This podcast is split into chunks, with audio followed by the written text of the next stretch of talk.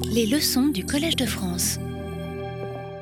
Voilà, nous parlons à nouveau cette fois de la théorie Fido-Fido, qui est une théorie euh, en général euh, caricaturée, une théorie vraiment très basique, comme on pourrait dire, mais défendue par Bertrand Russell, des théories du contenu.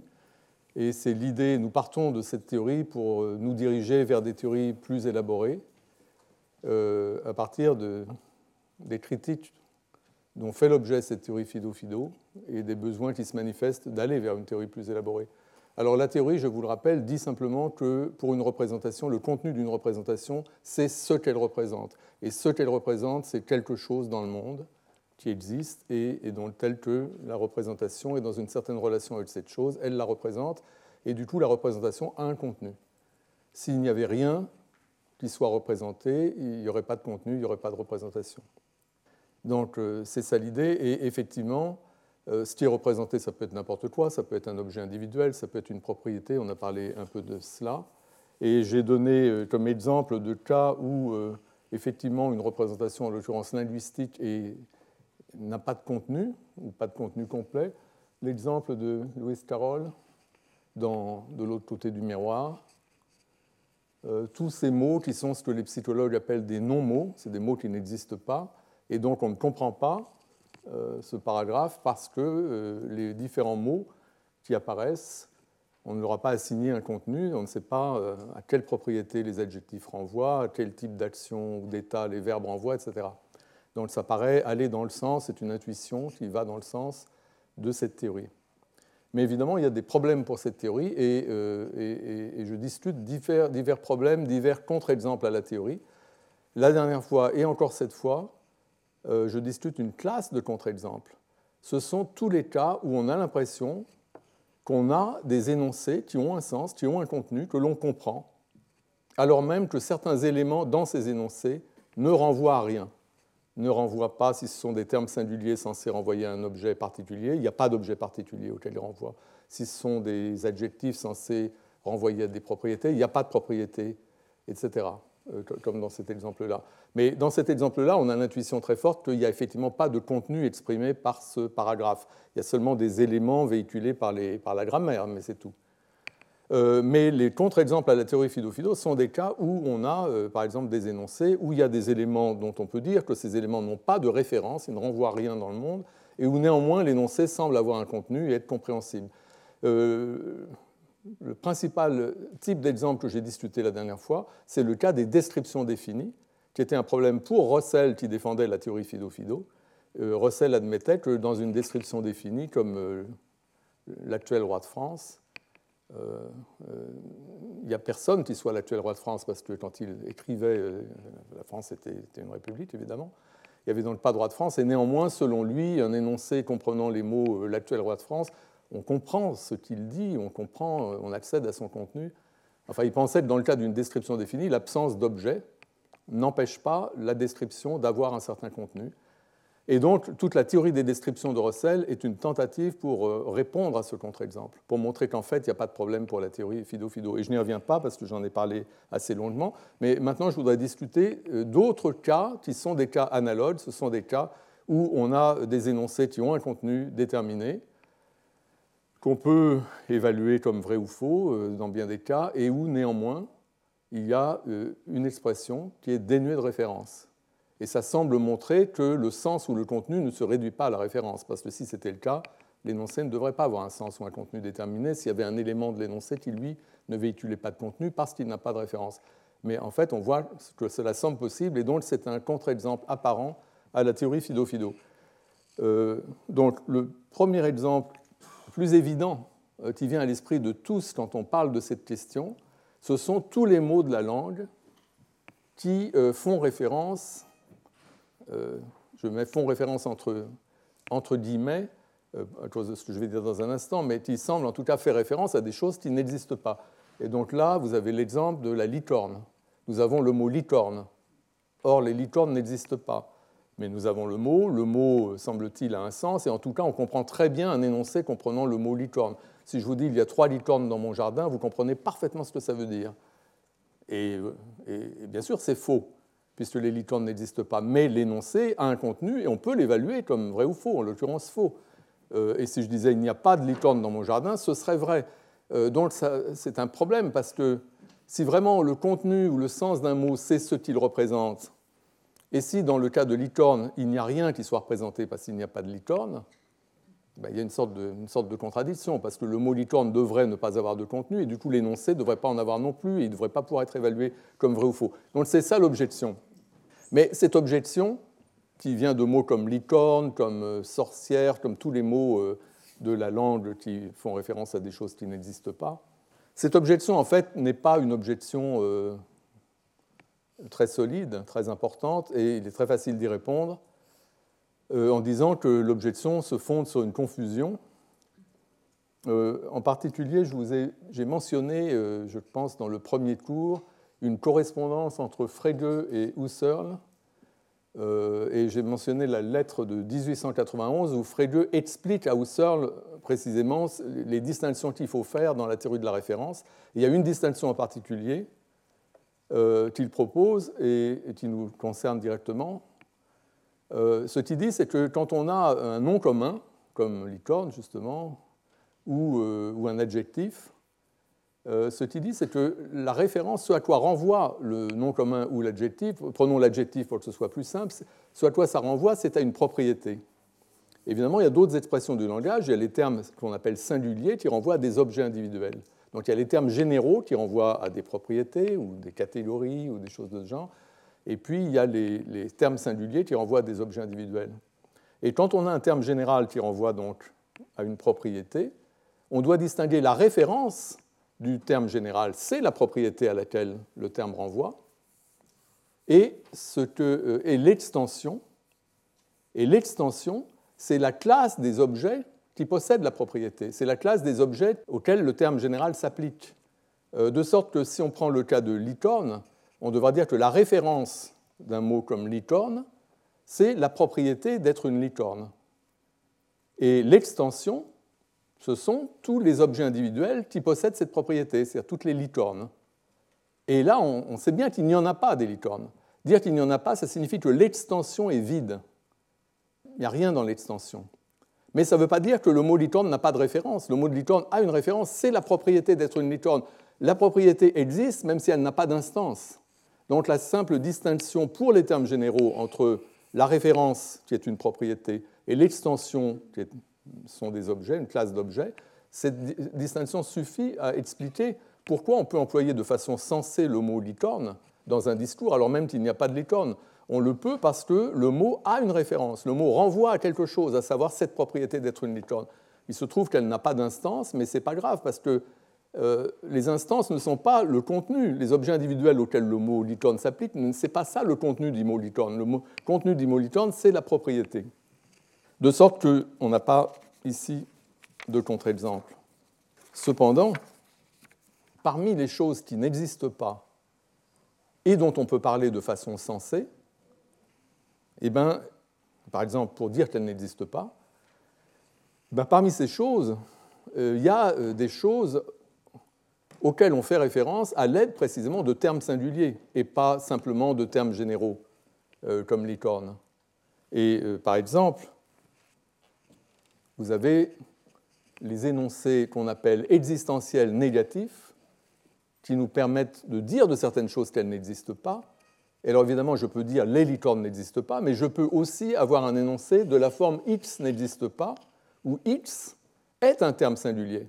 Or, un terme singulier, contrairement à un terme général, c'est un terme qui fait référence non pas à une propriété, mais à un objet individuel. Et donc, dans le cas d'un terme singulier, s'il n'y a pas d'objet individuel, alors selon la théorie Fido, Fido le terme n'a pas de contenu. Et du coup, l'énoncé qu'il inclut comme constituant n'a pas de contenu non plus. C'est ça que prédit euh, la théorie Fido-Fido, qu'un euh, énoncé de type X n'existe pas, soit, à vrai dire, est-ce que dénué de sens? Il y a deux possibilités pour un tel énoncé, suivant la théorie Fido-Fido. Euh, à la place de X, donc on met un terme singulier, par exemple un nom propre ou un démonstratif. Et de deux choses l'une. Soit il y a quelque chose à quoi le terme X renvoie. Il y a un objet à quoi le terme X renvoie. Et s'il y a un objet à quoi le terme x renvoie, alors donc cet objet existe, et du coup l'énoncé est faux. L'énoncé qui dit qu'il n'existe pas. Donc soit l'énoncé est faux, on a une référence pour x, du coup il y a quelque chose qui existe qui est x, et du coup on ne peut pas dire qu'il n'existe pas, car ce serait faux. Soit il est vrai qu'il n'existe pas cet objet. Mais si l'objet n'existe pas, à ce moment-là, le terme singulier x n'a pas de référence. Et s'il n'a pas de référence, il n'a pas de contenu. Et s'il n'a pas de contenu, l'énoncé x n'existe pas n'a pas de sens, ne véhicule pas un sens déterminé. Donc, ce que ça veut dire, c'est que, suivant la théorie de Fido, on ne peut jamais dire x n'existe pas, c'est absurde. Et d'ailleurs, l'absurdité, ce n'est pas seulement que logiquement, soit c'est faux, soit c'est dénué de sens. Euh, il y a aussi une, ce qu'on appelle, depuis les années 40, une contradiction pragmatique à prétendre faire référence à quelque chose, x, euh, et donc impliquer par là que la chose existe pour qu'on puisse y faire référence, tout en disant que ça n'existe pas, une sorte de contradiction. Alors il est vrai que cette contradiction, que prédit la théorie Fido-Fido, ben, on la constate en quelque sorte avec un énoncé comme ceci n'existe pas, qui est effectivement très bizarre, parce que quand on dit ceci n'existe pas, quand on dit ceci, on produit en quelque sorte un objet, euh, on attire l'attention euh, des interlocuteurs sur un certain objet, donc l'objet doit bien exister pour qu'on puisse faire cela. Mais dans le même souffle, on dit qu'il n'existe pas. Euh, et, c'est un énoncé extrêmement bizarre, c'est pas si facile de trouver des occurrences d'un tel énoncé avec à la place du X un, démonstratif accompagné d'un geste de démonstration, d'un geste ostensif. Mais le problème, le vrai problème pour la théorie Fido-Fido, c'est qu'on a plein d'énoncés qui ont la forme X n'existe pas, où X est un terme singulier, un terme qui, selon la théorie Fido-Fido, n'a de contenu que pour autant qu'il existe un objet particulier à quoi le terme renvoie. On a beaucoup d'énoncés de ce genre qui ne sont ni, faux ni dénués de sens, mais qui semblent être tout à fait vrais. Et je vous donne ici l'exemple évident. Sherlock Holmes n'existe pas. C'est vrai que Sherlock Holmes n'existe pas. Euh, c'est un personnage de fiction. Enfin, je ne vais pas entrer dans la discussion de, de Sherlock Holmes. Mais enfin, vous avez ce type d'exemple qui est différent du cas des licornes, parce qu'encore une fois, licorne est un terme général. Mais Sherlock Holmes, c'est un terme singulier, ça renvoie à un individu. Suivant la théorie Fido-Fido, c'est un terme qui n'a de sens que pour autant qu'il existe un individu auquel il renvoie. Et, dans ce cas-là, Sherlock Holmes n'existe pas. Euh, donc l'énoncé devrait naître, être soit faux, soit il devrait être dénué de sens, en fait, parce que Sherlock Holmes n'existe pas, justement. Donc on ne devrait pas pouvoir dire qu'il n'existe pas, puisque s'il n'existe pas, on ne peut pas faire référence à lui. C'est ça que soutient la théorie Fido-Fido. Et ça paraît être tout à fait euh, tout à fait à l'opposé de la réalité, parce que dans la réalité, nous n'avons aucune difficulté à dire euh, ou à comprendre un énoncé comme Sherlock Holmes n'existe pas. Donc c'est un vrai problème pour la théorie Fido-Fido. Alors Russell, qui défendait la théorie Fido-Fido et qui a fait toute cette théorie des descriptions euh, pour, pour la sauver, pour la sauvegarder, Russell a parlé de ces cas-là et lui-même a, en quelque sorte, effectivement assumé en quelque sorte. Il a dit qu'effectivement, un, énoncé de type x n'existe pas avec un terme singulier à la place de x, c'est, comme il dit, de la mauvaise grammaire. C'est un énoncé qui, euh, qui, est absurde. Donc il accepte ça, mais il accepte aussi qu'il y a des cas où ça semble possible, et donc il offre une solution. Et je vous lis le passage. Il dit l'existence peut seulement être affirmée d'une description. En effet, on a vu ça la dernière fois, une description une description définie, ne renvoie pas directement à un objet particulier. Elle renvoie plutôt à un complexe de propriétés dont on présuppose qu'il y a un et un seul objet particulier qui, est une instance de ce complexe de propriétés. Et du coup, euh, si on dit euh, d'une description le F qu'il n'existe pas ou que cela n'existe pas, ça revient à dire qu'il n'y a pas d'objet qui soit euh, l'instance unique de ce complexe de propriété, quelque chose comme ça. Donc pour lui, en tout cas, quand on a une description, on peut parfaitement dire existe ou n'existe pas de façon sensée. On peut dire, dit-il, l'auteur de Waverley existe. Et nous pouvons dire Scott est l'auteur de Waverley. Mais Scott existe est de la mauvaise grammaire, parce que Scott, c'est un nom propre. Et on ne peut pas dire avec un nom propre de quelqu'un qu'il existe ou qu'il n'existe pas, puisque c'est soit redondant, soit euh, contradictoire. Et alors il précise, on peut au mieux interpréter cette dernière proposition comme signifiant la personne nommée Scott existe. Mais, ajoute-t-il, la personne nommée Scott, c'est une description, non un nom. chaque fois qu'un nom est employé comme nom, c'est de la mauvaise grammaire de dire cela existe. Donc, pour résumer sa position, tout énoncé existentiel, qu'il soit positif ou négatif, mais le cas des énoncés existentiels négatifs est évidemment le plus intéressant, tout énoncé existentiel acceptable où figure un terme singulier en position sujet, est un énoncé où le terme singulier en question n'est pas vraiment un terme singulier, il n'en a que les apparences, et en réalité c'est une description déguisée. Et Russell introduit là cette théorie, cette idée que la notion de description qu'il a distinguée clairement des termes singuliers dans la théorie que j'ai présentée la dernière fois, euh, bah, il n'y a pas que les descriptions qui, ont l'air d'être des descriptions, qui comportent l'article défini suivi par un, nom commun ou, euh, quelque chose de ce genre. Euh, il n'y a pas que ça, il y a aussi des choses qui ont l'air d'être des noms propres, mais qui en fait sont compris comme des descriptions. Donc c'est cette idée de description d'Élysée qu'il introduit ici. Et donc si euh, si, si, Sherlock Holmes n'existe pas, ça a l'air acceptable. Contrairement à ceci n'existe pas, j'ai mis un astérisque à ceci n'existe pas comme font les, grammairiens pour indiquer qu'il y a quelque chose qui n'est pas normal dans cet énoncé. Là, effectivement, il y a une sorte de contradiction pragmatique à dire ceci n'existe pas. Ça va dans le sens de Russell. Par contre, Sherlock Holmes n'existe pas, ça passe très bien. Et l'explication de Russell, c'est que dans un énoncé comme X n'existe pas, ou NN, NN c'est un nom propre, n'existe pas, dans un tel énoncé, le nom propre NN ne fonctionne pas comme un nom propre, mais c'est le substitut d'une description euh, qu'on pourrait appeler métalinguistique, parce qu'elle fait référence au nom, euh, le nommer NN. Et donc, en fait, c'est une description, une description d'Élysée. Alors, l'idée que, que parfois, des choses qui ressemblent à des noms, à des noms propres, fonctionnent non pas comme des noms, n'ont plus la valeur véritablement de nom, mais acquièrent la valeur, une autre valeur, la valeur d'une description.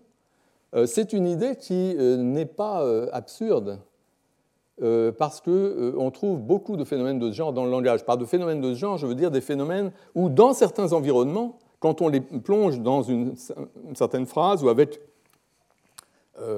certains prédicats, disons, certains termes sont réinterprétés. Ils acquièrent une nouvelle valeur qui n'est pas la valeur qu'ils ont normalement. là, je vous ai donné un exemple dû à Jeff Nunberg, euh, un exemple bien connu. Le sandwich au jambon est parti sans payer.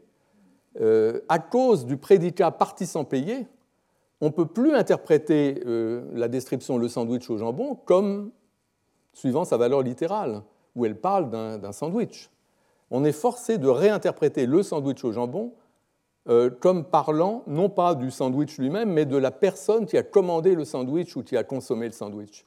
Et donc c'est un phénomène de réinterprétation, on, on, appelle cela parfois coercion sémantique, qui est déclenché par la nature du prédicat, parce que partie sans payer, euh, bah, c'est quelque chose qu'on dit d'une personne. Un sandwich n'est pas une personne. Et donc du coup, on doit réinterpréter, et, euh, c'est des choses qui arrivent. évidemment, on pourrait imaginer des contextes où le sandwich lui-même serait personnifié. Euh, mais, il y a plusieurs façons de donner un sens à ces énoncés qui apparemment ont l'air euh, bizarres parce qu'on euh, met ensemble des choses qui normalement ne peuvent pas se combiner entre elles. des phénomènes de coercion sémantique, je pourrais vous en citer des dizaines. là, je vous ai donné cet exemple. Un autre exemple intéressant, c'est l'énoncé Peter est très français, où j'ai pris exprès un, prénom Peter pas très français. Et ce qui est intéressant, c'est que vous avez ici très, qui est un, intensifieur, un intensificateur, hein, je ne sais pas comment on dit, euh, qui normalement s'applique seulement à des, adjectifs, par exemple, qui sont, euh, comme on dit avec un anglicisme, gradables, qui, qui, qui, font référence à des, qualités qui ont des degrés, des propriétés qui ont des degrés. donc je peux dire ce lutrin est très dur, par exemple, ou très dur, très mou, très grand, etc. Euh, toutes ces qualités, euh, euh, la mollesse, la dureté, etc., il y a des degrés. Et là où il y a des degrés, on peut mettre très. Et quand on dit très, on veut dire que la qualité dont on parle est instanciée à un degré élevé. Mais dans le cas de français, être français, ce n'est pas une qualité, ce n'est pas quelque chose de, gradable en ce sens, parce qu'il n'y a, pas de, a pas de degré, on est français ou on ne l'est pas. la nationalité, c'est une affaire, disons, de, tout ou rien. Et donc, du coup, on ne devrait pas pouvoir dire très. Et effectivement, il y a quelque chose d'un peu bizarre dans cet énoncé, mais on le comprend très bien. Et on le comprend comment? Eh ben, par un effet, disons, de réinterprétation à nouveau. C'est qu'on comprend que quand on dit que Peter est très français, français ne veut pas dire avoir la nationalité française, parce que si c'était le cas, on ne devrait pas pouvoir dire très, parce qu'il n'y a pas de degré là-dedans. On l'a ou on l'a pas. Et donc, quand on dit Peter est très français, on utilise le mot français pour faire référence non pas à cette qualité d'avoir la nationalité française, mais une qualité qui est dans une certaine relation avec elle, c'est la qualité euh, peut-être d'avoir les attributs caractéristiques des personnes de nationalité française. Et ça, cette qualité-là, cette propriété-là, elle a des degrés. On peut avoir plus ou moins de ces attributs et un plus ou moins haut degré. Et quand on dit que Peter est très français, on veut dire que Peter, il a un haut degré euh, ou un grand nombre de ces caractéristiques des, personnes de nationalité française. Mais c'est parfaitement compatible avec le fait qu'il ne soit pas français du tout. Euh, on peut très bien ne pas être français et être très français. Euh, parce que le mot français dans très français n'a pas le même sens que le, sens normal qui veut dire être de nationalité française. Donc ça, c'est un autre cas où l'ajout de ce trait suffit à changer le sens du mot français. Donc, des phénomènes de coercion, il y en a. ce que dit Russell, c'est que dans le cas des, noms propres, quand on emploie un nom propre dans un énoncé existentiel, comme Aaron Advart n'existe pas, et eh bien dans ce cas-là, on a aussi un changement, c'est-à-dire que ce qui était un nom, ce qui semble être un nom, acquiert la valeur d'une description, donc c'est un changement, et euh, selon Russell, c'est une description métalinguistique. Le nommé Aaron Advart n'existe pas. C'est-à-dire que c'est une description qui mentionne, à l'intérieur de la description, on a une sorte de référence au nom. Alors, les cas, euh, on a des cas de coercion métalinguistique évidents.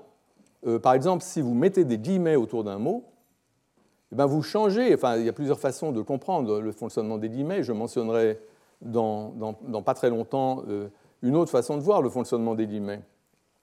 Mais lorsque vous mettez un mot entre guillemets, suivant en, tout cas une théorie connue des médiévaux, quand vous mettez par exemple le mot petit entre guillemets, vous avez, si vous dites Jean est petit, petit renvoie à la propriété d'avoir une petite taille. Donc on comprend très bien ce que ça veut dire.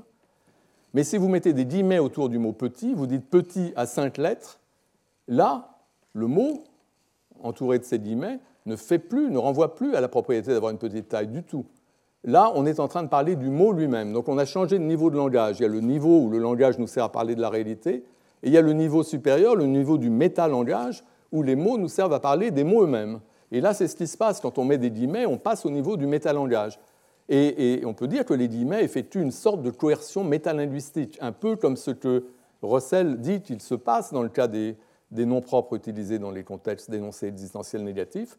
Selon lui, Aaron Advart n'existe pas signifie en fait guillemets Aaron Advart, entre guillemets, n'existe pas. On voit que les deux, c'est très proche. On peut mettre ou ne pas mettre les guillemets, mais les guillemets ne semblent pas changer vraiment la nature du sens de cet énoncé. Et l'interprétation de Aaron Advart n'existe pas selon Russell, c'est une description métalinguistique, une description qui fait référence au nom. Par exemple, l'individu nommé Aaron Advart n'existe pas. Des phénomènes de coercion métalinguistique, euh, là, ce n'est pas tout à fait la même chose dans les deux cas. Quand on met entre guillemets le mot petit, ce qu'on obtient, c'est l'expression petit entre guillemets qui, fait référence au nom lui-même, au mot petit. On dit que le mot petit a cinq lettres. Mais quand vous dites Aaron Advart entre guillemets n'existe pas, vous ne dites pas que le nom Aaron Advart n'existe pas, c'est pas ça que vous dites. Selon Russell, il y a quelque chose de métalinguistique qui se passe, il y a une, forme de coercion métalinguistique, mais euh, ce n'est pas simplement qu'on fait référence au nom, on a une description qui inclut en quelque sorte une référence au nom. Ce n'est pas tout à fait la même chose. Et en fait, il y a toute une famille de phénomènes qu'on peut appeler des phénomènes de coercion euh, métalinguistique. Euh, et c'est très important dans le langage. Je mentionne simplement un exemple. Euh, c'est l'exemple de la négation euh, métalinguistique, ce qu'on appelle la négation métalinguistique. C'est un terme qui a été introduit par euh, Oswald Ducrot, qui, je pense, a découvert le, phénomène et qui a été étudié de façon approfondie par un linguiste américain, Larry Horn. Un exemple de, de cela, c'est l'énoncé Il n'est pas petit, il est minuscule. Quand on dit Il n'est pas petit, il est minuscule, qu'est-ce qu'on nie quand on dit qu'il n'est pas petit? Ben, On ne nie pas qu'il soit petit. Ce serait absurde de nier qu'il soit petit vu qu'on dit qu'il est minuscule. Si on dit qu'il est minuscule, ça veut dire qu'évidemment, on accepte qu'il est petit. parce qu'on ne peut pas être minuscule sans être petit. Euh, donc, quand on dit il n'est pas petit, ce qu'on nie, ce n'est pas qu'il soit petit. Ce qu'on nie, en fait, c'est qu'il soit approprié d'employer à son sujet le mot petit. Parce qu'il est tellement petit que ce n'est pas ça qu'il faut dire. Il ne faut pas dire petit. Quand on dit petit, ça laisse entendre peut-être petit de façon ordinaire, mais là, il est tellement petit qu'il faut employer un autre mot plus fort, comme par exemple minuscule. Donc, on objecte à l'emploi du mot. Et le mot petit dans la phrase il n'est pas petit, il est minuscule, sa valeur sémantique, ce n'est pas, encore une fois, la qualité d'avoir une petite taille, c'est autre chose. C'est autre chose qui, implique une référence au mot lui-même, au mot petit. Donc c'est des phénomènes, tout ça, qui sont un peu dans la même, dans la même catégorie. Alors, bien que Russell nous dise qu'un énoncé comme NN n'existe pas, est un énoncé où le nom propre n'est qu'en apparence un nom propre, mais en fait il ne fonctionne pas comme un nom, sans quoi on aurait les problèmes euh, euh, étant donné la théorie Fido-Fido. Le, nom propre ne fonctionne pas comme un nom, mais il est une description d'Élysée, il est le substitut d'une description. Euh, c'est une description selon lui métalinguistique, le nommé NN, mais ce caractère métalinguistique de la description n'est pas non plus quelque chose sur lequel il faut trop insister. parce que quand on dit NN n'existe pas, ce qu'on veut dire, c'est qu'il n'existe pas d'individu qui ait un ensemble de propriétés qu'on associe à ce nom. Et parmi ces propriétés, il y a la propriété de porter ce nom. Mais il y en a beaucoup d'autres, et parfois les autres sont plus importantes. Et là, je vous donne un exemple que vous connaissez peut-être. Ossian est un poète qui, à une époque, en tout cas au XVIIIe siècle, a été extrêmement célèbre en Europe euh, il a été célèbre au moment où les poèmes d'Ossian, donc Ossian c'était un barde écossais euh, du IIIe siècle, mais euh, au XVIIIe siècle, ces poèmes, les poèmes gaéliques, ont été traduits et publiés en anglais. Et, donc, ça a eu un énorme succès. Et parmi les, les admirateurs d'Ossian, il y avait des personnalités comme Diderot ou Napoléon, grands admirateurs d'Ossian. Donc voilà, c'est le cas d'Ossian. Et le problème, vous voyez ça d'ailleurs, je ne sais pas si vous arrivez à lire, mais dans cette édition-là, euh, qui est tardive, il y a une dissertation sur l'authenticité des poèmes, car c'est très vite posé la question de l'authenticité. Et en fait, comme il est apparu, il est apparu à beaucoup qu'en fait Ossian n'existe pas. Euh, pourquoi Ossian n'existe pas? Ossian n'existe pas parce que c'est le traducteur, le traducteur prétendu du XVIIIe siècle, James Macpherson, c'est lui qui a composé les poèmes. Et donc il n'y a pas de barde du IIIe siècle. Euh, c'est une fabrication, comme on pourrait dire. Donc là, quand on dit Ossian n'existe pas, on ne veut pas dire, ou pas seulement, il n'y a pas une personne nommée Ossian, ce n'est pas ça qu'on veut dire. On ne veut pas dire la personne nommée Ossian n'existe pas, ou peut-être c'est ça qu'on veut dire, mais ce qui est important, ce sont les propriétés, l'ensemble, ce que la, semaine prochaine j'appellerai le paquet de propriétés, euh, le paquet de descriptions associé au nom. Euh, c'est ça qui compte. Et ce qu'on dit, c'est qu'il n'y a pas un individu euh, qui euh, corresponde à ce paquet de descriptions. Alors, Russell lui-même dit quelque chose de genre à propos d'un autre exemple, qui est l'exemple de Romulus. Il discute des énoncés comme Romulus a existé ou Romulus n'a pas existé. Et, son analyse ici, il reprend cette idée de description déguisée, mais maintenant, ça n'est plus, ou plus fondamentalement, une description métalinguistique, le nommer NN, ce qu'il dit, il dit ceci, le nom Romulus n'est pas vraiment un nom, mais une sorte de description tronquée. Il renvoie à la personne qui a fait telle et telle chose, qui a tué Rémus, qui a fondé Rome, etc. C'est une abréviation pour cette description. Et, bien sûr, parmi euh, ces propriétés qui sont, mentionnées dans la description, il y a la propriété de s'appeler Romulus, mais ce n'est pas fondamental. OK.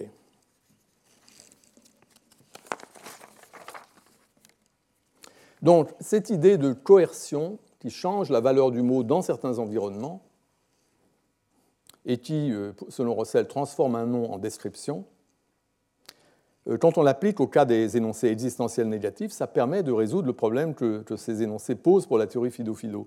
La théorie implique ou prédit, comme on dirait en science, qu'un énoncé existentiel négatif avec un nom propre en position sujet est inacceptable. Ça, c'est ce qu'implique la théorie. il y a des contre-exemples, des énoncés comme Sherlock Holmes n'existe pas. Et euh, ce ne sont plus des contre-exemples, ces exemples deviennent inoffensifs à partir du moment où on accepte avec Russell que le nom propre dans ces énoncés n'est pas vraiment un nom propre, il est transformé en autre chose. Et c'est pourquoi l'énoncé est acceptable.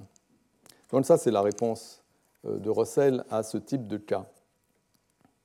Alors, euh, je voudrais signaler qu'il y a un argument qui, je ne crois pas que cet argument ait été, euh, je l'ai utilisé deux fois aujourd'hui dans deux contextes différents, mais je ne pense pas que ce soit un argument qui ait été utilisé dans le passé, en tout cas je ne le connais pas, mais c'est un argument assez simple qui va dans le sens de cette idée d'un changement de valeur sémantique de certains mots dans certains contextes, et notamment dans le cas qui nous occupe, à l'intérieur des énoncés existentiels négatifs. Et l'argument en question, c'est euh, un argument euh, par les non-mots. Euh, c'est les cas où on a des mots qui ne sont pas des mots, donc c'est les psychologues qui parlent de non-mots pour des choses qui ressemblent à des mots mais qui n'en sont pas, qu'on utilise pour certaines expériences psychologiques. Donc là, dans le, paragraphe de, de, Louis Carroll, on a des tas de non-mots. quand vous avez un mot comme ça, un mot qui n'existe pas dans une phrase, la phrase n'a pas de contenu euh, déterminé. Et on ne peut pas l'évaluer comme vrai ou fausse, bien entendu. Or, on s'aperçoit que dans le contexte d'un énoncé existentiel négatif, comme n'existe pas, eh ben, on peut très bien employer ces mots. Et là, soudain, ce sont des phrases qui ont un sens et qu'on peut évaluer comme vraies ou fausses. Je peux dire les Tov n'existent pas, ni les Borogov. Et là, j'ai une phrase où j'ai employé le mot Tov, j'ai employé le mot Borogov. Ce sont des mots qui n'ont pas de sens. Et néanmoins, la phrase où j'ai mis ces mots, cette phrase, elle a un sens. Et il y a un principe général qui nous dit que les propriétés sémantiques des constituants sont héritées, transmises euh, aux phrases qui les incluent. Ça veut dire que s'il y a un constituant qui n'a pas de sens, un élément qui n'a pas de sens dans une phrase, cette phrase n'a pas un sens complet non plus. Or là, on a une phrase tout à fait acceptable qui paraît avoir un sens sans aucun problème. Les Tov n'existent pas, ni les Borogov. Ce qui est vraiment un problème. Or, si on accepte que dans cette phrase, le mot Tov qui n'a pas de sens, le mot Borogov qui n'a pas de sens, acquiert un sens, parce qu'il change en quelque sorte, il y a un effet de coercion qui fait que ce mot qui n'a pas de sens normalement, dans ce contexte-là, il en attire un, euh, ben, ça va tout à fait dans le sens de la théorie euh, de Russell à propos euh, de ces autres exemples d'énoncés existentiels négatifs avec des termes singuliers, car on peut dire que ce qui se passe, c'est qu'il y a une sorte de mise entre guillemets implicite des mots en question.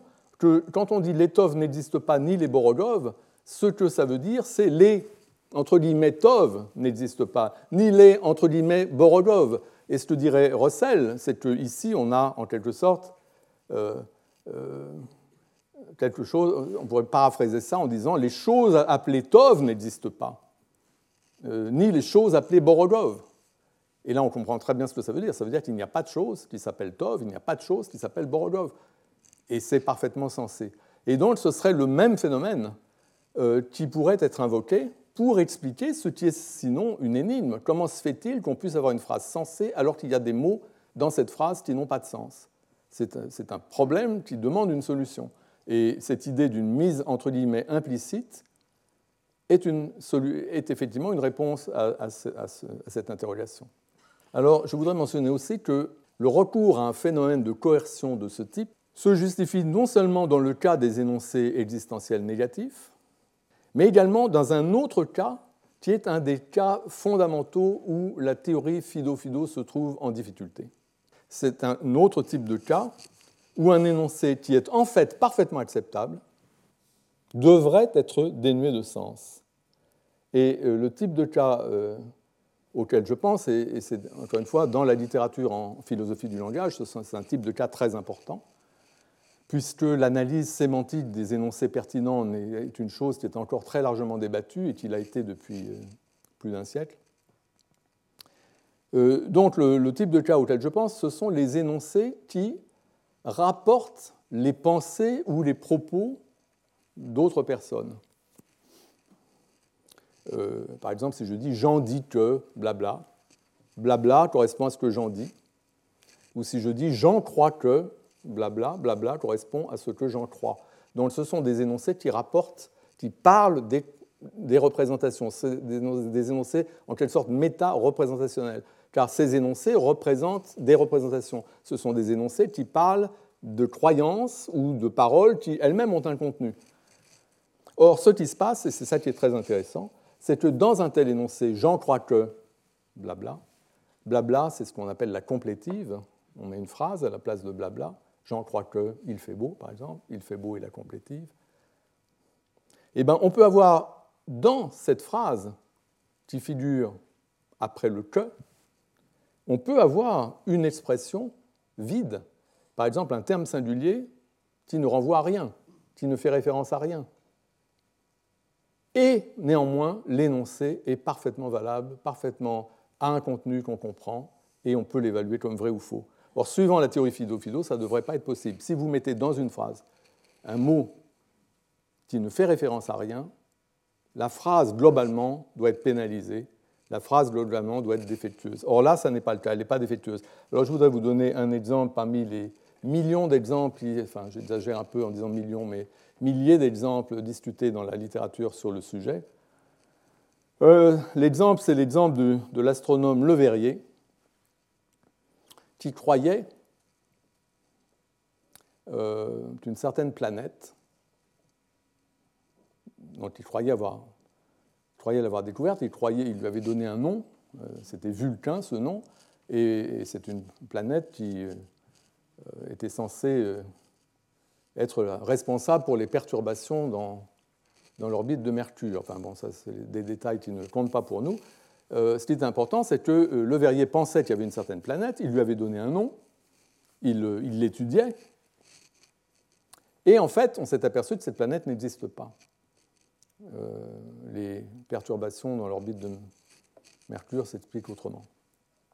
En tout cas, Le Verrier, lui, il ne le savait pas, et il employait le mot Vulcain pour faire référence à cette planète dont il pensait, ce corps céleste dont il pensait qu'il existait.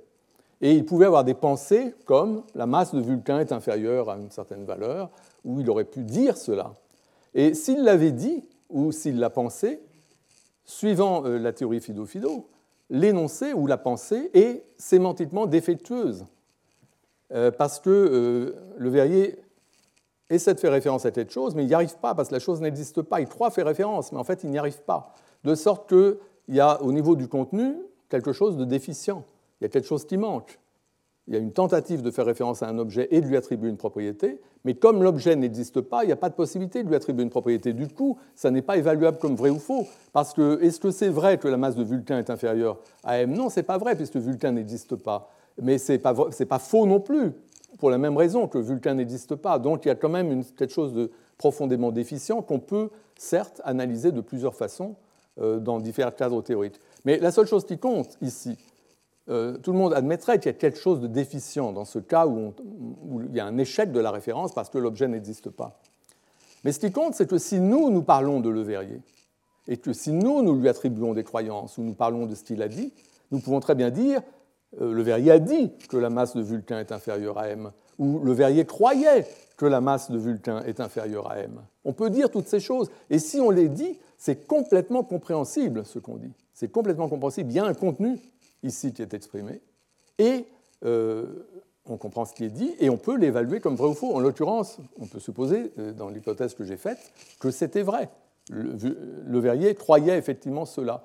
Or, comment est-il possible pour un énoncé comme le Verrier croyait que la masse de Vulcain est inférieure à m, comment est-il possible qu'un tel énoncé ait un contenu si un des éléments constituants, qui est le mot Vulcain qui apparaît dans cet énoncé, lui ne fait référence à rien?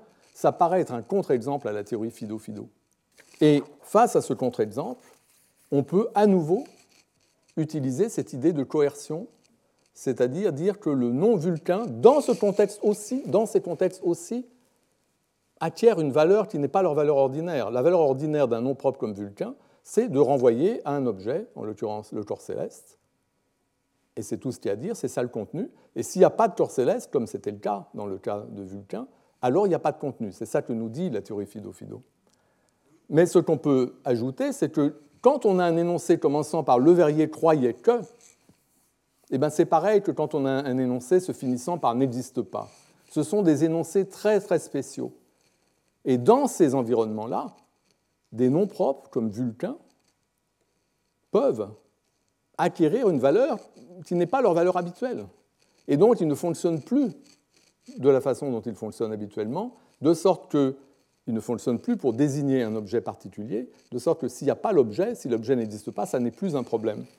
Donc, euh, cette idée-là été défendue par quelqu'un qui était par ailleurs un adversaire de la théorie Fido-Fido, et dont je parlerai la prochaine fois, qui est Frege.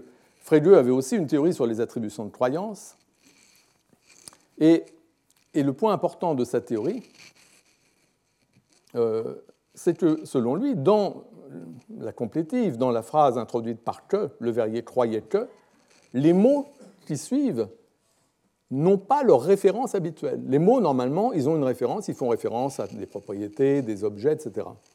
Mais quand on les met dans ce contexte-là, avec le verrier croit que devant, on change la valeur des mots, de même que, suivant la théorie que j'ai évoquée tout à l'heure, quand on met des mots entre guillemets, on change la valeur des mots. Le mot soudain se met à se désigner lui-même ou désigner sa matérialité au lieu de renvoyer à ce qui est normalement sa référence. Et eh bien, selon Frege, il se passe quelque chose d'analogue dans les énoncés euh, qui attribuent des croyances.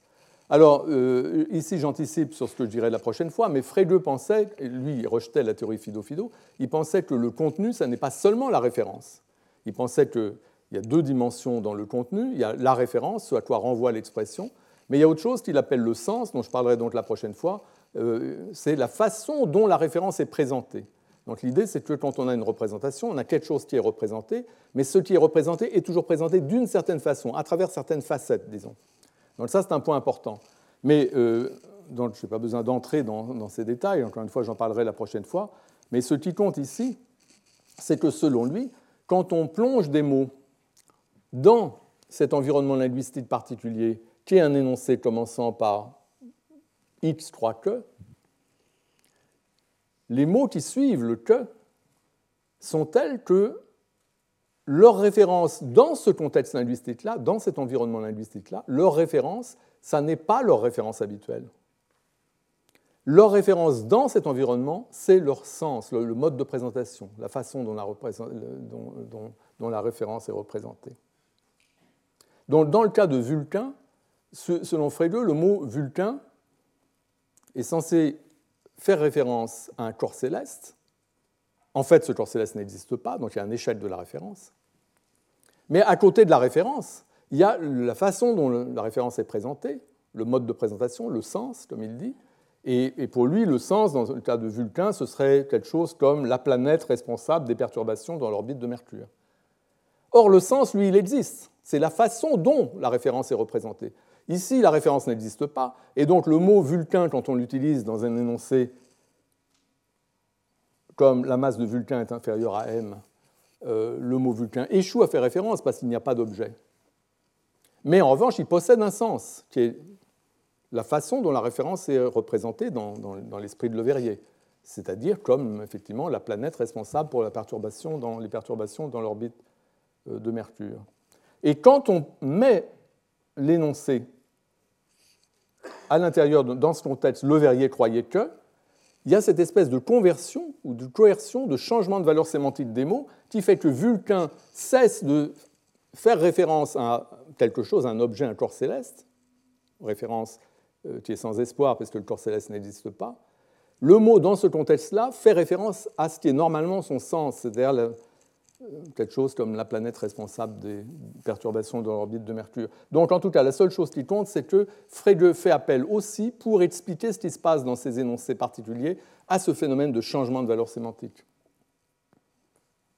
Alors, cette théorie de Frege a longtemps été euh, classiquement acceptée, disons, et euh, il y a un moment dans la littérature où euh, il y a eu une sorte de, révolte contre cette théorie. Et vous avez notamment euh, Donald Davidson, qui est un philosophe du langage influent, qui dans cet article-là, de la fin des années 60, dans cet article-là, il dit, il y a la phrase suivante, il dit Si nous pouvions recouvrer notre innocence pré-frégéenne, c'est-à-dire si nous pouvions nous libérer des préjugés que nous avons en quelque sorte hérité de Frege et de ces théories qui sont enseignées partout, et donc on considère que ça va de soi. Mais si nous pouvions recouvrer notre innocence pré-freudienne, je crois qu'il nous paraîtrait tout à fait incroyable que des mots comme la Terre tourne possèdent, dans un énoncé comme Galilée croit que la Terre tourne, un contenu différent de celui qu'ils ont dans les autres environnements linguistiques. Et donc ce qu'il dit, c'est que euh, cette idée euh, du changement de sens dans des contextes, euh, comme on dit, d'attitude dénoncée, d'attitude proportionnelle, comme Galilée croit que, etc., cette idée que les mots dans la complétive changent de sens par rapport à ce qui est normalement, changent de contenu par rapport à ce qui est normalement leur contenu, ce qui est normalement leur référence n'est plus leur référence, leur référence maintenant, ils font référence dans ces contextes-là à ce qui était normalement leur sens, cette idée lui paraît tout à fait absurde. Euh, et, comme il était influent, ensuite, des gens ont utilisé, là vous voyez un article de Barwes et Perry, euh, où euh, en exergue, vous voyez précisément cette citation de, Davidson, et donc Barwes et Perry, ils ont, même, ils ont même nommé cela, ils ont inventé le principe d'innocence sémantique à cause du mot innocence préfrédienne. Et le principe d'innocence sémantique qui a été accepté par beaucoup de théoriciens, c'est l'idée qu'on ne doit pas postuler des changements de sens dans certains environnements on doit considérer que les mots, euh, à chaque fois que vous avez un mot, bah, c'est toujours le même sens, toujours le même contenu. On n'a pas le droit de, dire que dans tel contexte, le mot a changé de sens, etc. Donc c'est un rejet de cette stratégie à quoi Russell notamment fait appel. Et beaucoup de gens ont accepté ça, mais à nouveau, je voudrais faire appel à l'argument des non-mots qui me semble euh, donner, en quelque sorte, raison euh, à, des gens comme Frege qui disent qu'il y a un changement de valeur sémantique dans ces environnements-là on s'aperçoit que dans ces mêmes environnements, des énoncés comme X croit que, on peut dans la complétive, on peut très bien dans la complétive employer des non-mots. Et euh, là, j'ai un exemple qui vient de euh, Capellan et Leport, un article de philosophe du langage, qui donne cet exemple. Mon fils de 5 ans croit que je suis, que je suis philosophe. Donc on suppose que le fils de 5 ans, il n'a pas bien entendu philosophe, il croit que c'est philosophe. Et euh, cet énoncé est censé aller très bien. On comprend très bien ce que ça veut dire si je dis mon fils de 5 ans croit que je suis philosophe. Cela dit, ça marche encore mieux si on met des guillemets. Et en fait, ben, on peut aussi mettre Borogov, hein, l'exemple de tout à l'heure ici. Ça marche aussi bien que dans Les Borogov n'existent pas, qui est une phrase tout à fait sensée, bien qu'il y ait le mot Borogov qui, lui, n'a pas de sens. Et bien, pareillement, la phrase Mon fils de 5 ans croit que je suis un Borogov est une phrase parfaitement euh, sensée alors même qu'il y a ce mot Borogov qui n'a pas de sens. Et on peut expliquer tout ça de la même façon que tout à l'heure à propos des énoncés existentiels négatifs, en réinterprétant euh, les choses avec des guillemets implicites autour de ces expressions. Ces guillemets, ils changent la valeur sémantique. La valeur sémantique de Filtosov ou Borogov, c'est néant. Ce sont des mots qui n'existent pas, donc ils ne signifient rien. Mais si on les met entre guillemets, ça signifie quelque chose. Si je dis mon fils de 5 ans croit que je suis, de 5 ans croit que je suis philosophe, je ne sais pas comment il faudrait paraphraser ça. Mais en tout cas, ça veut dire quelque chose. Et là, philosophe qui est un non-mot, qui ne signifie rien, maintenant signifie quelque chose qui a à voir avec le mot philosophe qu'emploie mon fils de 5 ans. Il croit que euh, j'occupe la profession de... Je ne sais pas qu'est-ce qu'il faudrait dire, c'est même peut-être sous-déterminé. Mais pareil avec Borogov. Donc je pense que cet argument des non-mots est quand même important parce que on a besoin d'expliquer comment il se fait que dans certains environnements, que certaines phrases comprenant des mots qui n'ont pas de sens puissent elles-mêmes avoir un sens. Et on ne voit pas comment on peut se passer pour expliquer cela du fait que les mots en question acquièrent dans ces phrases-là des valeurs, des valeurs spéciales, en vertu, en vertu de quoi ces mots qui normalement n'ont pas de sens, dans ces contextes-là, grâce à cette transformation apportée par les guillemets implicites, eh bien, maintenant ils ont un sens. Alors, je voudrais revenir à l'exemple par lequel j'ai introduit les énoncés existentiels négatifs. C'est l'exemple de Sherlock Holmes, qui n'existe pas. Si Russell a raison, et qu'un tel énoncé fait intervenir une forme de coercion descriptive métalinguistique où le nom est équivalent d'une description qui pourrait être celle-ci, euh, l'individu, détective, cocaïnomane, joueur de violon, maître dans la résolution des énigmes, nommé Sherlock Holmes, etc. Vous avez tout ce paquet, une description qui rassemble toutes ces propriétés qu'on attribue à Sherlock Holmes. Et quand vous dites n'existe pas, vous voulez dire qu'il n'y a pas un tel individu. Un tel individu n'existe pas un individu unique qui ait ces propriétés-là. Parmi ces propriétés, il y a donc la propriété de porter le nom Sherlock Holmes, mais ce n'est pas la seule. Donc on peut très bien mettre cela pour ce type d'exemple, parce que, euh, comme je l'ai dit, on a des cas dans le langage où certains environnements déclenchent des processus de modification de la valeur sémantique. Et j'ai mentionné donc les, énoncés, enfin, j'ai mentionné tiré de la littérature linguistique des exemples et tiré de la littérature philosophique ces deux exemples que sont les énoncés existentiels négatifs et les énoncés euh, qui attribuent des croyances ou ce qu'on appelle des attitudes propositionnelles. Mais le problème de Sherlock Holmes, malheureusement, ne se limite pas à ces emplois du nom Sherlock Holmes dans des énoncés comme Sherlock Holmes n'existe pas. On peut très bien admettre qu'effectivement, quand on dit Sherlock Holmes n'existe pas, le mot Sherlock Holmes est employé d'une façon qui n'est pas la façon ordinaire dont on emploie dont on emploie un nom. Et en général, dans un contexte comme n'existe pas, il y a quelque chose qui se passe du côté du terme sujet dont la valeur est, très particulière.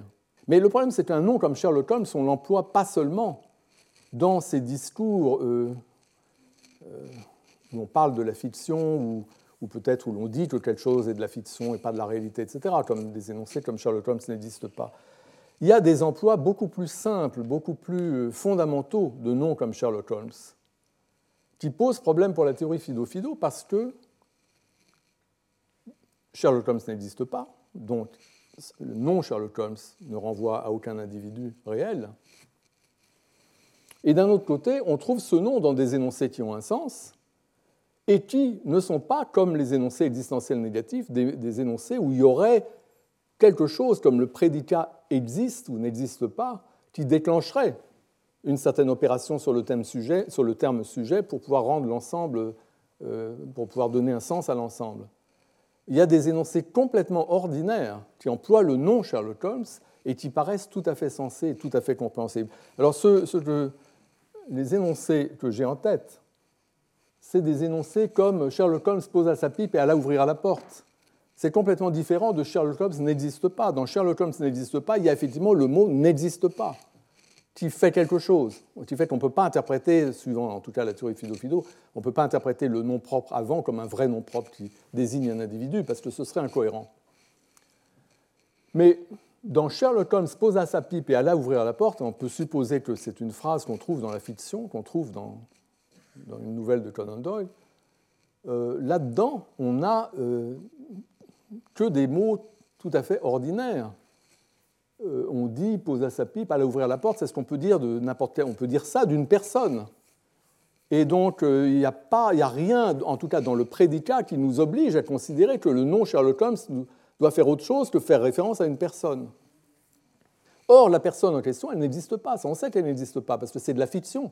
Il n'existe pas, Sherlock Holmes, ça on le sait. Donc là, nous avons un énoncé l'énoncé qu'on peut trouver dans la fiction, dans le texte de Conan Doyle, l'énoncé Sherlock Holmes posa sa pipe et alla ouvrir sa porte, nous avons un cas d'un énoncé qui, a un contenu, on le comprend très bien, il a un sens, il comprend ce nom Sherlock Holmes, il n'y a rien dans la phrase qui induirait un mécanisme de coercion ou quoi que ce soit.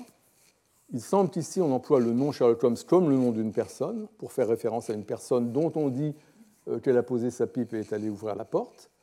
Néanmoins, il n'y a pas de telle personne. Ça devrait entraîner le fait que la phrase n'ait pas de contenu, pas de sens, et pourtant, on la comprend. Alors certes, on ne peut pas dire qu'on puisse l'évaluer comme vraie ou fausse, c'est un autre problème, mais en tout cas, on la comprend. Et déjà, il faut expliquer comment il se fait qu'on comprenne cet énoncé-là, si vraiment il y a ce mot Sherlock Holmes au début, ce nom propre, lui, n'a pas de contenu. Comment ça se fait qu'on puisse comprendre? Alors, Ici, l'explication, euh, encore une fois, la fiction est un sujet très intéressant. Peut-être qu'une année, je ferai court euh, euh, là-dessus, parce que c'est. Il y a beaucoup de choses à dire de, la fiction, mais. Et donc, il y a beaucoup de théories, mais une théorie parmi les théories dominantes, qui est très importante, associée à beaucoup, beaucoup d'auteurs, mais ici j'en mentionne un, Kendall Walton, notamment dans ce livre. il y a une théorie très importante qui dit que que la fiction, comme les jeux euh, des enfants qui jouent à faire semblant, on ferait ceci, on serait cela, euh, comme les enfants, donc, euh, la fiction repose sur des mécanismes de faire comme si, on fait comme si, donc des mécanismes de simulation. Et, l'idée, c'est que ce n'est pas seulement les enfants qui font ça, mais il y a beaucoup d'activités euh, humaines qui reposent sur des mécanismes analogues, et évidemment la fiction, la pratique de la fiction. La pratique de la fiction, c'est à la fois Conan Doyle qui rédige ces nouvelles, mais c'est aussi les lecteurs qui les lisent, ou les spectateurs qui voient les choses, euh, les adaptations. Donc Conan Doyle et ses lecteurs font comme si il y avait un individu de Sheridos qui aurait les propriétés attribuées à Sherlock Holmes. Ils font comme si le nom Sherlock Holmes était le nom de cet individu et permettait d'y faire référence pour lui attribuer des propriétés. Mais rien de tout cela n'est réel. L'individu, en fait, n'existe pas. Le nom n'existe pas non plus. On fait comme s'il y avait ce nom, mais il n'est pas plus réel que l'individu qu'il est censé nommer. Il s'agit seulement de simulation, de faire comme si. Donc, pas plus que l'énoncé de Conan Doyle disant que Sherlock Holmes a posé sa pipe et a ouvert la porte euh, n'est une véritable assertion, une véritable affirmation qu'on pourrait évaluer comme vraie ou fausse. Non, c'est une.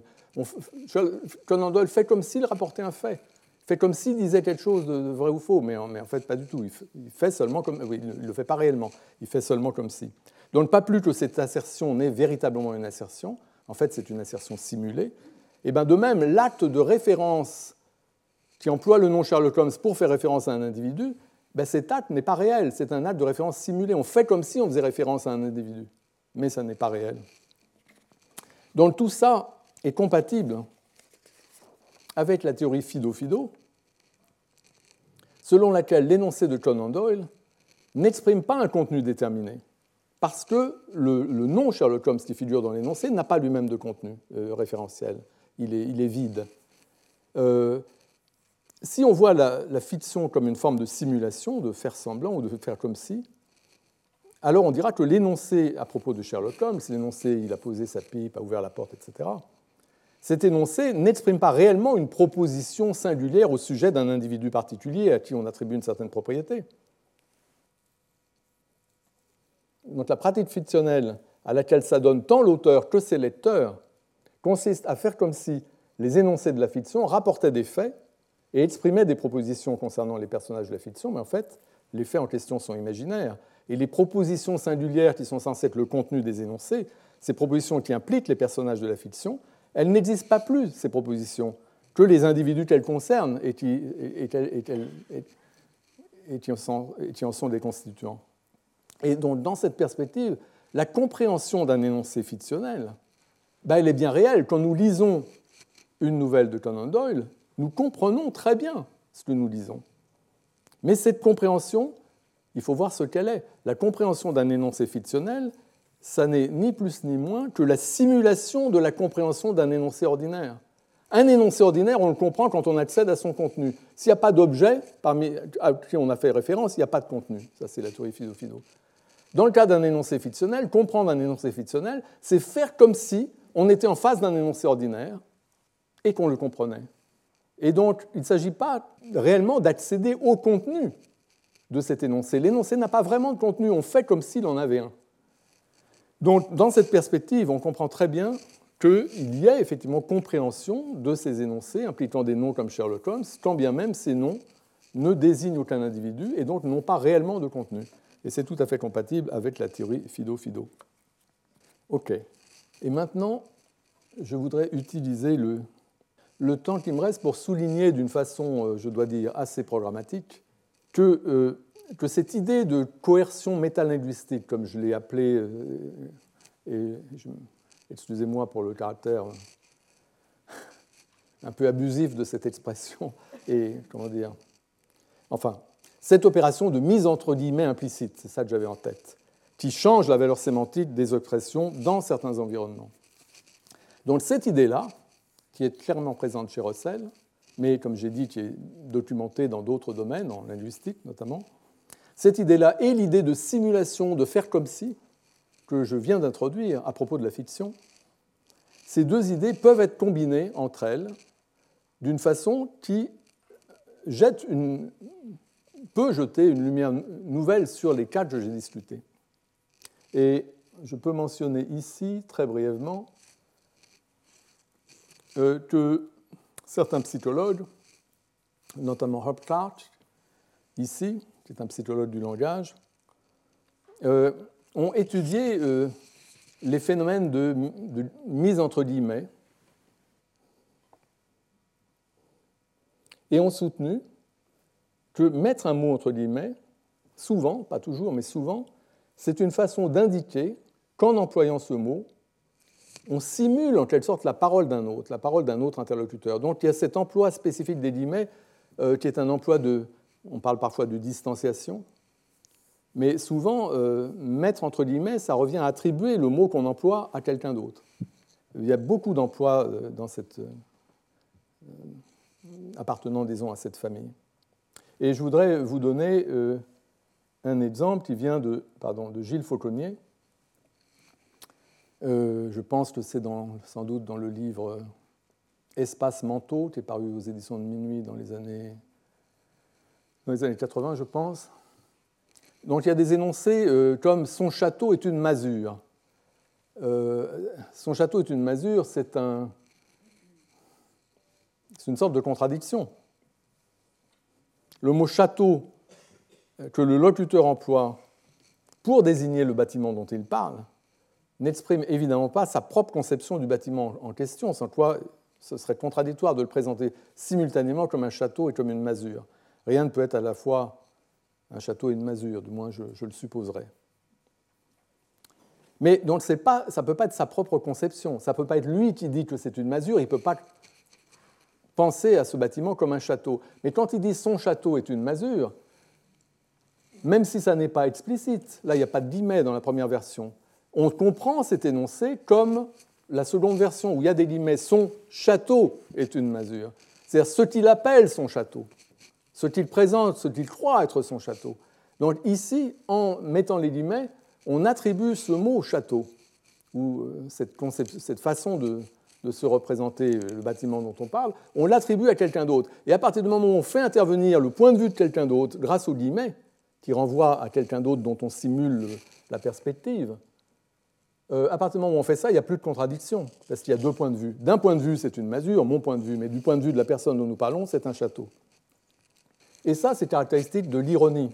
Très souvent, dans l'ironie, nous employons effectivement un mot, mais ce mot, nous l'attribuons à autrui, nous le mettons dans la bouche d'autrui, et nous nous moquons de cet autrui qui est la cible de notre ironie. Car en général, quand nous faisons ça, nous employons le mot dans un contexte qui dément son application, comme là.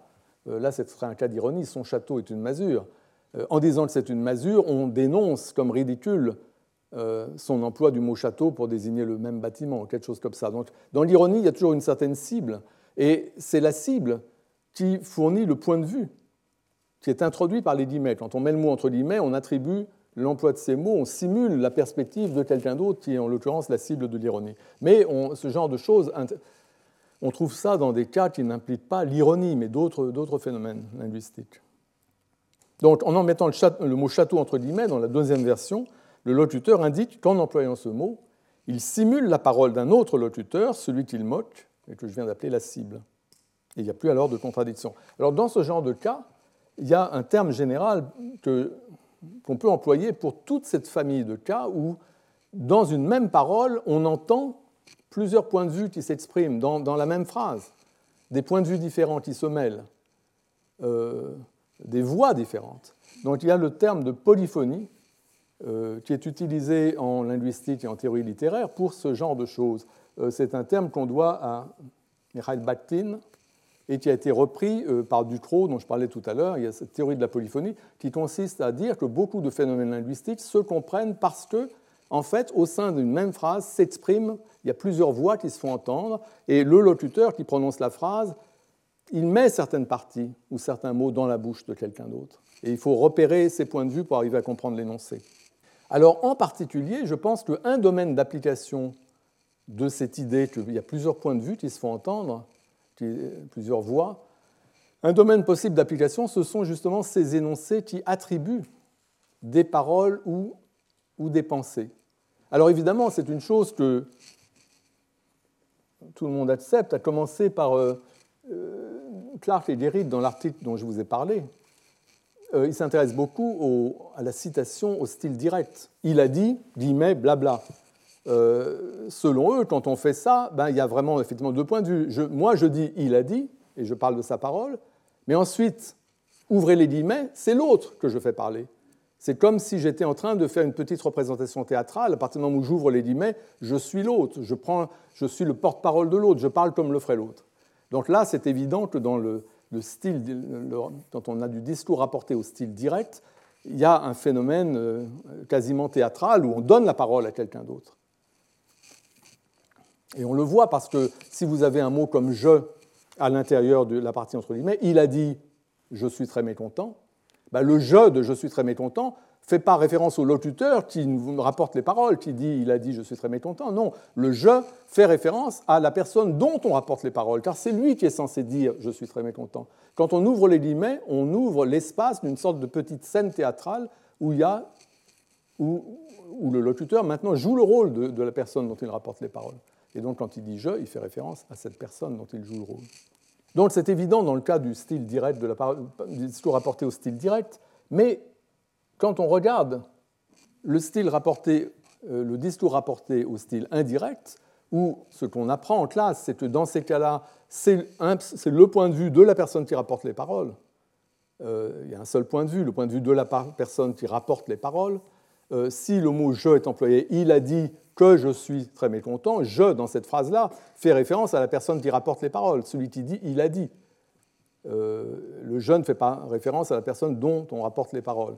Donc, euh, il semble qu'ici, il n'y ait pas deux points de vue qui se mélangent. En tout cas, c'est ce qu'on ce apprend à propos du style indirect. Mais en fait, il y a beaucoup de discours rapportés où, dans la partie, euh, ce que j'ai appelé tout à l'heure la complétive, la partie qui suit que, eh bien souvent, il y a des éléments qui trahissent la perspective de la personne dont on parle. C'est-à-dire que le locuteur fait parler souvent la personne dont il parle, quand bien même il s'agit de discours rapportés au style indirect. Et là, je vous ai donné un exemple euh, du romancier français Barbet d'Orvilly, euh, qui est intéressant parce qu'on a une sorte de mélange intéressant. Euh, dont je vous lis le, le passage. Prévenu sans doute par la sauvage petite créature, une vieille femme, verte et rugueuse comme un bâton de houx, durci au feu, et pour elle, ça avait été peut-être le feu de l'adversité, vint au seuil et me demanda qu'est-ce que je voulais, d'une voix traînante et hargneuse. On a dans ce genre de cas un mélange intéressant où on voit bien que le je, le je qui figure dans le passage ici en italique, qu'est-ce que je voulais, euh, le je fait référence à Barbet d'Orvilly, donc c'est le point de vue de la personne qui rapporte les paroles, c'est ce qu'on voit typiquement au discours rapporté au style indirect. Mais dans le même temps, il y a une sorte d'imitation euh, de l'accent et, de, et du, de, la façon de parler de la personne dont on rapporte les paroles. Le quai que je vous laisse, c'est une, une, façon de, simuler euh, la parole que l'on rapporte, alors même qu'on la rapporte au style indirect. Et donc, dans le discours rapporté au style indirect, il y a des éléments de simulation, il y a des éléments euh, où, on donne la parole en quelque sorte un instant, où on évoque la voix de façon directe, la voix de la personne dont on rapporte les paroles, ou aussi bien les croyances. Et, là, je voudrais signaler que selon Twine, qui avait lui aussi, euh, il n'avait pas vraiment une théorie des, énoncés d'attribution de croyance. Tout à l'heure, en, introduisant les énoncés d'attribution de croyance et des énoncés de cette nature, euh, je vous ai dit qu'il y avait une très grosse littérature là-dessus et qu'il n'y a pas encore de consensus parmi les théoriciens, il y a eu beaucoup de tentatives, il y a beaucoup de théories, mais enfin, il n'y a encore aucune théorie qui, euh, qui fasse l'objet d'un accord général euh, parmi les philosophes. Donc c'est une question encore très largement ouverte et très difficile. En tout cas, Quine avait une certaine idée. Quand il parle des attributions de croyance, des énoncés comme le verrier croyait que la masse de Vulcain est inférieure à m, ce qu'il dit, c'est que dans ces cas-là, il y a un élément théâtral, c'est le mot qu'il emploie, en anglais dramatique, mais ça veut dire la même chose il dit que quand nous énonçons, quand nous rapportons les croyances de quelqu'un en disant il croit que blabla, il dit, là c'est une citation, nous nous projetons dans ce que nous imaginons être l'état d'esprit de la personne en question, et nous étant projetés en imagination dans cet état d'esprit, nous énonçons, en épousant en quelque sorte le point de vue de la personne dont nous parlons, ce qu'est le contenu de sa croyance. Et ce que ça veut dire, c'est que quand nous, quand nous énonçons le contenu de la croyance de quelqu'un, nous le faisons souvent du point de vue de la personne en question. C'est-à-dire nous épousons son point de vue, nous prenons sa perspective pour énoncer ses croyances. Et il y a beaucoup de cas où on ne peut pas faire autrement. Et parmi les cas où on ne peut pas faire autrement, il y a justement les cas où l'ontologie de la personne dont nous rapportons les paroles et notre ontologie à nous euh, divergent. Par exemple, la personne dont nous parlons croit qu'il existe un certain corps céleste euh, qu'il appelle Vulcain. Mais nous, nous n'y croyons pas. Mais comment pouvons-nous dire ce qu'il croit sans employer ce nom? Ben, En fait, selon Twine, nous avons en quelque sorte le droit d'employer ce nom. Parce que ce dont il s'agit, c'est de simuler la perspective de la personne dont, à qui nous attribuons une croyance. Nous essayons de simuler sa perspective. Nous parlons comme il le ferait. Ça veut dire donc que nous pouvons employer ce nom vulcain, alors même que pour nous c'est un nom vide, c'est un nom qui ne fait référence à rien. Normalement, nous n'aurions pas le droit de l'employer, parce que l'énoncé où nous l'employons, du coup, euh, serait pénalisé. Il y aurait un élément de vacuité qui le, euh, qui le condamnerait. Mais dans la mesure où ce dont il s'agit, c'est de communiquer la perspective de la personne dont nous parlons en la simulant, eh bien du coup, nous avons le droit d'employer ce nom, mais pour ainsi dire, entre guillemets, en l'attribuant à l'autre, et sans prendre la responsabilité, et notamment la responsabilité ontologique. Donc, dans cette perspective, quand on dit Le Verrier croyait que la masse de Vulcain est inférieure à M, on peut comprendre ça comme Le Verrier croyait que la masse de Vulcain, entre guillemets, est inférieure à M. Et là, on met ce nom Vulcain dans la bouche de l'autre personne. Et on fait ça pour caractériser son état mental, qui est effectivement, il croit, lui, qu'il y a un objet et qu'il peut y faire référence en employant un nom propre. Et on peut dire que c'est la même chose pour l'exemple de Capellen et le port mon fils de 5 ans croit que je suis philosophe, bah, ce mot philosophe, qui est un non-mot que je n'ai donc pas le droit d'employer, mais là je l'emploie, je le mets dans la bouche de mon fils. Et en simulant sa perspective ou son emploi, en imitant sa façon de parler, ben, du coup j'indique quelque chose le concernant. Et je peux peut-être caractériser ses croyances en employant certains mots de cette façon simulative. Donc dans cette théorie, par opposition à, la théorie de Russell, selon laquelle le nom propre devient une description. Il n'est plus vraiment un nom propre. Dans cette théorie, le nom vulcain reste un nom propre. Il ne devient pas une description. L'effet de la coercion, c'est non pas de transformer le nom en description, mais de mettre le nom qui n'a pas de référence, de le mettre dans la bouche de Le Verrier lui-même. Et de, dans ces emplois-là seraient des emplois purement simulatifs. Alors évidemment, resterait à expliquer comment fonctionnent ces énoncés qui attribuent des croyances et comment il se fait que s'il y a une partie des mots qui ne sont pas employés de façon sérieuse mais de façon simplement simulative pour faire comme si on était l'autre, etc., comment on arrive, au moyen de ces énoncés, à dire quelque chose de vrai ou de faux à propos des croyances d'autrui? Euh, il y a tout un élément à rajouter pour que ceci puisse constituer une théorie possible du fonctionnement de ce type d'énoncé. Euh, mais le point important et la seule chose que je voulais signaler, c'est que cette notion de, simulation euh, joue un rôle qui est potentiellement important en sémantique et que euh, aussi ça se marie très bien avec cette idée de changement de valeur sémantique, cette idée à, la à quoi fait appel Russell, ce que j'ai appelé cette idée de, coercion, parce qu'on peut considérer que dans beaucoup d'environnements, effectivement, un mot n'est pas pris dans sa valeur normale, mais il est pris avec la valeur qu'il aurait avec des guillemets. Et j'ajoute que les guillemets peuvent être compris eux-mêmes comme des sortes d'opérateurs de simulation ou de changement de point de vue.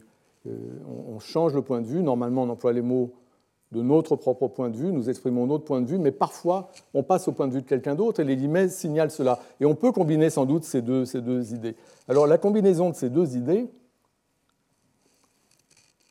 on la trouve aussi euh,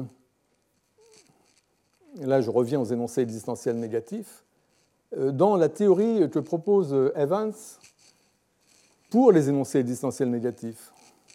Et lui, ce qu'il dit, c'est que quand on dit Ossian n'existe pas, ou Sherlock Holmes n'existe pas, ou n'importe qui n'existe pas, lui aussi pourrait dire qu'il y a une sorte de mise implicite entre guillemets. Quand on dit Ossian n'existe pas, on met, on met Ossian entre guillemets. Mais mais ce qui est important, c'est, je ne sais pas s'il parle de guillemets, je ne crois pas, mais, mais en revanche, l'idée qu'il y a une dualité de point de vue est très importante chez lui. Ce qu'il dit, c'est que quand on dit océan n'existe pas, le mot océan, qui est un nom propre, on le met dans la bouche des gens qui croient qu'il existe, car eux sont légitimés, habilités à utiliser ce nom propre pour faire référence parce qu'ils croient qu'il y a un objet. Donc c'est eux qui emploient le mot océan, et on le met dans leur bouche, c'est ça qu'indique ici les guillemets. Mais après avoir simulé la référence à cet individu, en employant leur, leur mot, leur vocabulaire, pour faire référence à cet individu dont eux croient qu'il existe, immédiatement après, nous dénonçons cet emploi du nom, cet emploi référentiel du nom, comme étant une illusion, en disant n'existe pas. Et donc ce que dit Evans, c'est que quand on dit de quelque chose que ça n'existe pas, en employant un nom propre ou un terme, un terme singulier, on mêle deux perspectives. Il y a la perspective que l'on invoque, qui est la perspective des gens qui croient à l'existence de l'objet, on épouse un instant cette perspective pour faire référence à l'objet, car nous, nous ne pourrions pas y faire référence vu que nous savons que ça n'existe pas. Nous devons passer par la simulation du point de vue de l'autre pour faire référence à cet objet.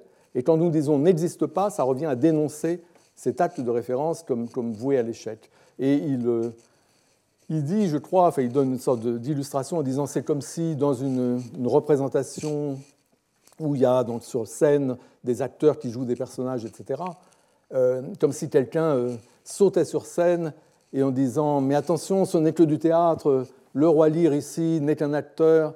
Et dit que quand on dit le roi Lear n'est qu'un acteur, on dit le roi Lear en montrant le personnage habillé en roi, et là on est à l'intérieur de l'illusion théâtrale. Et n'est qu'un acteur, on sort de l'illusion théâtrale pour la dénoncer comme telle.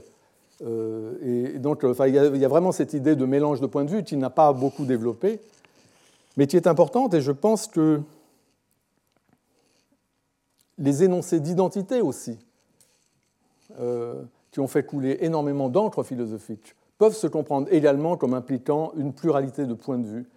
Et donc, il y a vraiment, euh, comment dire, un avenir, je pense, pour euh, une exploitation dans la sémantique et la philosophie du langage de ces idées sur les guillemets implicites, sur les phénomènes de polyphonie, etc.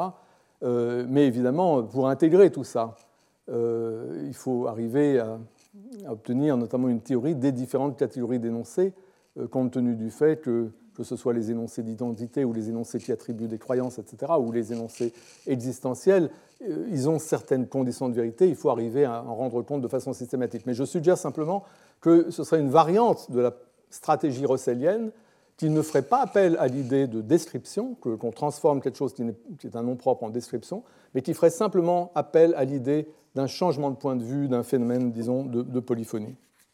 Donc, si l'emploi, si dans certains environnements comme les énoncés d'attitude, les énoncés d'existence ou les énoncés d'identité, l'emploi d'un terme singulier peut être réinterprété comme la simulation de l'emploi de ce terme par quelqu'un d'autre, alors, puisque l'emploi est simulatif, le fait que le terme singulier soit vide et dénué de référence ne pénalise pas nécessairement l'énoncé où il figure comme ce serait le cas si le locuteur prenait à son compte l'emploi référentiel du terme en question. Et du coup, un énoncé comme euh, le Verrier croyait que que la masse de Vulcain euh, était inférieure à m, euh, ce type d'énoncé, bien qu'un élément de l'énoncé, à savoir le nom Vulcain, soit vide, ne pose pas de problème pour la théorie Fido-Fido, car l'analyse polyphonique multiplie les points de vue. À l'intérieur d'un même énoncé, on doit repérer des points de vue distincts qui s'expriment, des voix différentes. Et la théorie Fido-Fido, elle, elle est relative à un point de vue donné. Or, relativement à un point de vue donné, le sens d'une expression, le contenu d'une expression, selon la théorie Fido-Fido, c'est sa référence. Et effectivement, pour le locuteur, celui qui dit le verrier croyait que la masse de Vulcain est inférieure à m, pour le locuteur, lui, il sait que Vulcain, le mot Vulcain ne fait pas référence, il sait que la planète n'existe pas. Donc pour lui, le nom Vulcain est dénué de référence et par conséquent, il n'a pas de sens, il n'a pas de contenu. En revanche, pour le verrier, c'est un autre point de vue, le nom a une référence et par conséquent, il, a, il véhicule un contenu. Et maintenant, la raison pour laquelle le locuteur qui rapporte les pensées de Le Verrier peut employer ce nom, malgré la vacuité référentielle de ce nom qu'il reconnaît. Il peut employer ce nom euh, qui, pour lui, de son propre point de vue, devrait rendre l'énoncé dénué de sens. Ben, ce qui fait qu'il peut le faire c'est précisément le caractère simulatif de cet emploi, c'est-à-dire le fait que cet emploi reflète le point de vue de Leverrier lui-même. Donc c'est la multiplication des points de vue qui permet ce genre de choses. Or, cette coexistence de plusieurs points de vue au sein d'un même énoncé, c'est une complication dont la théorie Fido-Fido elle-même fait entièrement abstraction. C'est une sorte de théorie euh, extrêmement simple du cas de base, disons, mais le cas de base, on peut le compliquer de façon plus ou moins indéfinie en ajoutant euh, toutes sortes de phénomènes qui s'ajoutent. Euh, et qui complique les choses. Euh, mais, néanmoins, on pourrait accepter, pour le cas de base, cette théorie Fido-Fido. Et donc, ce qu'on a vu, si je résume, parce que euh, avec cette séance, je finis la prise en considération des cas où on a des expressions qui semblent douées de sens alors même qu'elles ne font référence à rien. si je peux résumer, je pense que la théorie se défend mieux la théorie Fido-Fido qu'on aurait, on aurait pu le croire. Euh, la plupart des, problèmes sont des problèmes qui peuvent effectivement être contournés, euh, encore que euh, ceux qui étaient là se souviendront que j'ai quand même donné raison à Strawson sur certains points, notamment l'idée que, à côté du contenu, qui est le fait qu'une expression fait référence à quelque chose, il faut accepter aussi une notion de signification linguistique indépendante du contexte, qui correspond plutôt à la fonction de l'expression, à son rôle, mais c'est quand même une objection qui n'est, qui n'est pas absolument fondamentale, parce que le rôle de l'expression, cette propriété qu'elle garde dans tous ces contextes, fait elle-même référence à euh, cette relation de référence qui, s'obtient en contexte et qui est la relation dont parle la théorie Fido-Fido. Euh, quoi qu'il en soit, la plupart des, problèmes que nous avons vus pour la théorie sont des problèmes pour lesquels il existe des réponses et des stratégies de réponse qui euh, ne sont pas ridicules. Et, Russell lui-même a démarré, a en quelque sorte inauguré un certain nombre de ces stratégies de réponse qui se trouvent renforcées par certaines considérations tirées euh, des recherches plus contemporaines en sémantique, soit de la part des philosophes, soit de la part des linguistes. En revanche, il y a un autre type d'objection à la théorie Fido-Fido, dont je parlerai la prochaine fois, et qui, à mon avis, est un type d'objection euh, qui a plus d'importance. Et c'est l'idée dont je vous ai dit un mot quand j'ai évoqué Frege, c'est l'idée qu'on ne peut pas réduire le sens ou le contenu à cette relation de référence entre l'expression et ce à quoi elle renvoie, entre la représentation et ce qui est représenté. On ne peut pas le faire parce qu'il y a une autre dimension, qui est ce que Frege appelle le sens, qui est la façon dont la référence est représentée. Et ça, ça introduit aussi toute la dimension cognitive du contenu. Euh, le fait que quand euh, que le contenu de nos énoncés, il y a une correspondance entre le contenu des énoncés et le contenu des croyances que nous exprimons quand nous, quand nous, parlons et qui sont éventuellement communiquées à nos auditeurs. Donc la croyance, les états mentaux ont un rôle aussi à jouer et les contenus des énoncés doivent être coordonnés à ces contenus des états mentaux des, utilisateurs du langage, les contenus qu'exprime la personne qui parle ou, que, ou des contenus ou les croyances qu'adopte la personne à qui l'on parle. Et pour arriver à tenir compte de ce rôle qu'on peut appeler cognitif des contenus, on est forcé d'introduire cette dimension supplémentaire qui est ce que Frege appelle le mode de présentation. Et pour ceux qui s'interrogent sur euh, mon titre dossier mentaux pour, euh, pour le cours de l'année, alors que j'en ai pas encore beaucoup parlé, eh ben, dès la prochaine fois, j'introduirai l'idée que ces modes de présentation qui introduisent dans cette autre dimension du contenu, à part la référence, est la façon dont la référence est représentée, Là, je, vais soutenir que ce qui joue le rôle de mode de présentation, ce sont des dossiers mentaux. Et dans un premier temps, des dossiers mentaux, euh, je, les, introduirai euh, à partir de l'idée que j'ai mentionnée tout à l'heure, celle du paquet de descriptions, par exemple associé à un nom propre. Quand on pense à, Sherlock Holmes, on a tout un paquet de descriptions qui nous, un paquet de choses qui nous viennent à l'esprit, et ce sont ces choses ensemble qui constituent euh, le dossier mental, et c'est le dossier mental qui joue ce rôle de mode de présentation. Voilà, donc euh, la prochaine fois, nous parlerons de ça. Voilà, je vous remercie. Retrouvez tous les contenus du Collège de France sur www.colège-2-france.fr.